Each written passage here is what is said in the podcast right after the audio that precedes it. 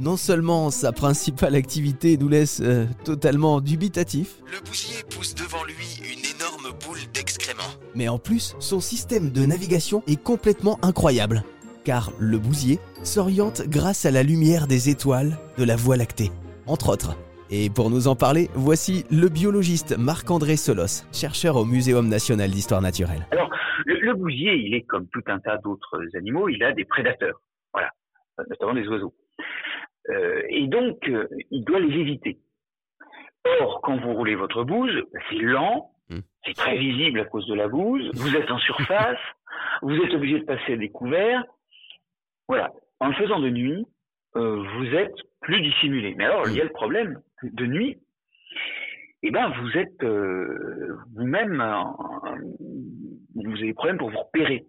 Or, il faut que le bousier emmène la bouse, la petite boulette qu'il a faite, loin de la bouse, loin de l'endroit où sont les autres, et pas deux fois au même endroit pour faire des trous séparés. Hein, pour pas mettre euh, tous ses œufs dans le même panier, c'est littéralement ça, hein, pas pondre toutes ses larves au même endroit. Donc il a besoin de se repérer et de nuit il a quelques problèmes.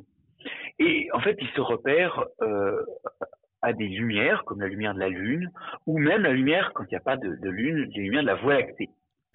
Euh, on a découvert ça parce que dans les périodes où la Voie lactée est très basse sur l'horizon, là, le bousier qui est souvent entre les herbes ne, perçoit pas cette source de lumière et, et il se repère moins.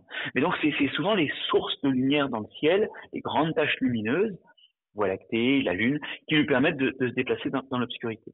Sachant que ben, il se réfugie lui-même dans l'obscurité pour ne pas être ennuyé par ses prédateurs. Mais alors comment il peut voir la Voie lactée, la lumière de la Voie lactée? Parce qu'il est quand même au ras du sol, il a les, les yeux tournés vers le, vers le ciel? Oui, mais les yeux sont sur les côtés et puis, euh, alors c'est des yeux d'insectes, donc les images formées sont pas parfaites. Mais la direction des taches lumineuses, par contre, ça, c'est détectable pour un, pour des yeux d'insectes. Donc c'est pour ça qu'il faut de grandes masses lumineuses comme la Voie lactée ou, ou- ou la Lune. Euh, lui, il n'est pas capable de voir les étoiles élémentairement. Hein. Il ne peut pas se repérer sur la carte des étoiles du ciel.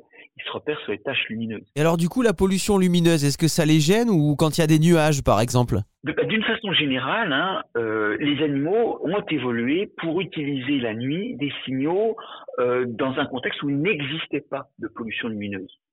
Et c'est vrai que la pollution lumineuse pose problème à certains insectes, elle en attire certains, euh, elle, en, elle perturbe l'orientation des autres. Euh, bon, dans, dans le cas du bousier, son problème, c'est pas de s'orienter à grande distance, c'est de savoir retrouver une direction par rapport à la bouse, d'accord, euh, régulièrement. Et donc, quelle que soit la source lumineuse, il va pouvoir travailler avec ça.